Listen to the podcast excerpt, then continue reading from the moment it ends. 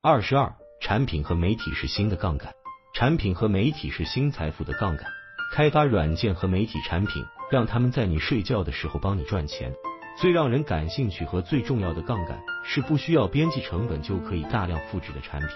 这是新的杠杆形式，是最近几百年才发明的。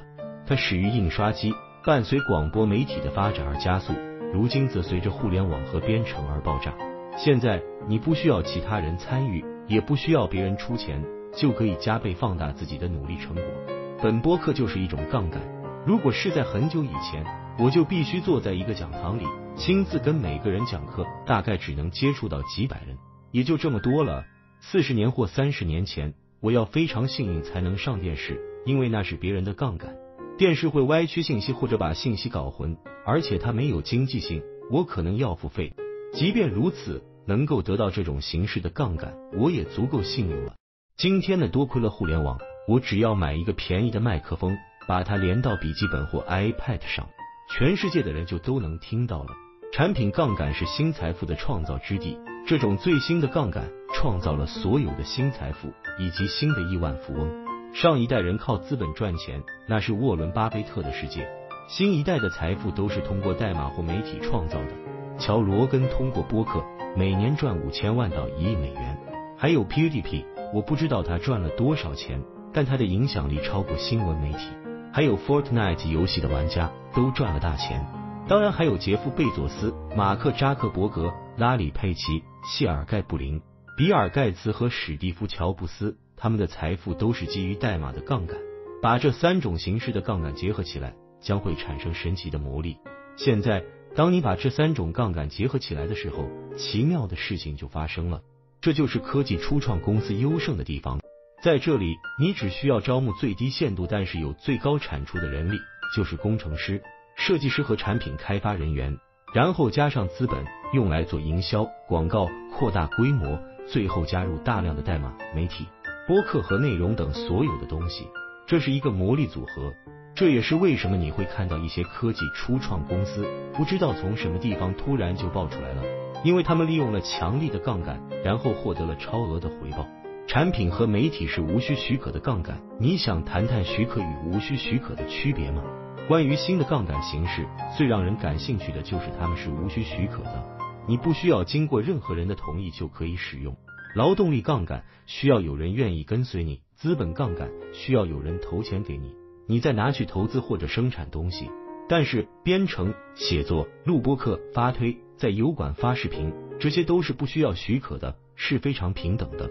他们是机会均等的杠杆，尽管人们会抱怨脸书和油管，但是不会停止使用它们，因为这种无需许可的杠杆太好用了。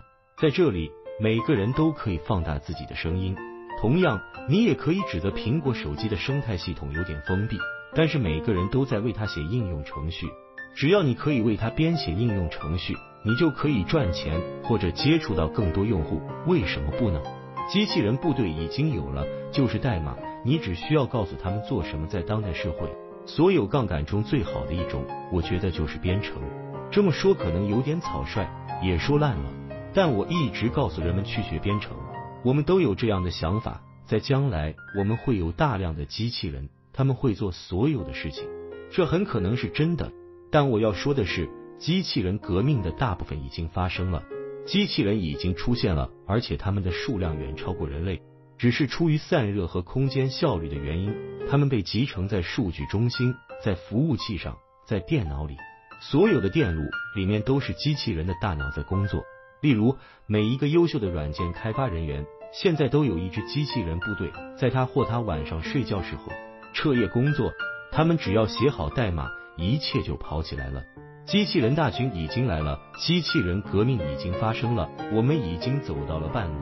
随着我们越来越接受自动驾驶汽车、自动飞机、自动船只，也许还有自动卡车，只要网上添加更多的硬件组织就可以了。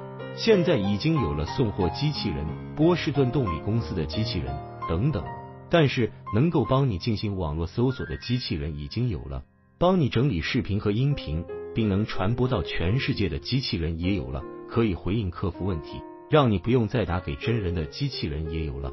机器人部队已经在这里了，而且便宜好用。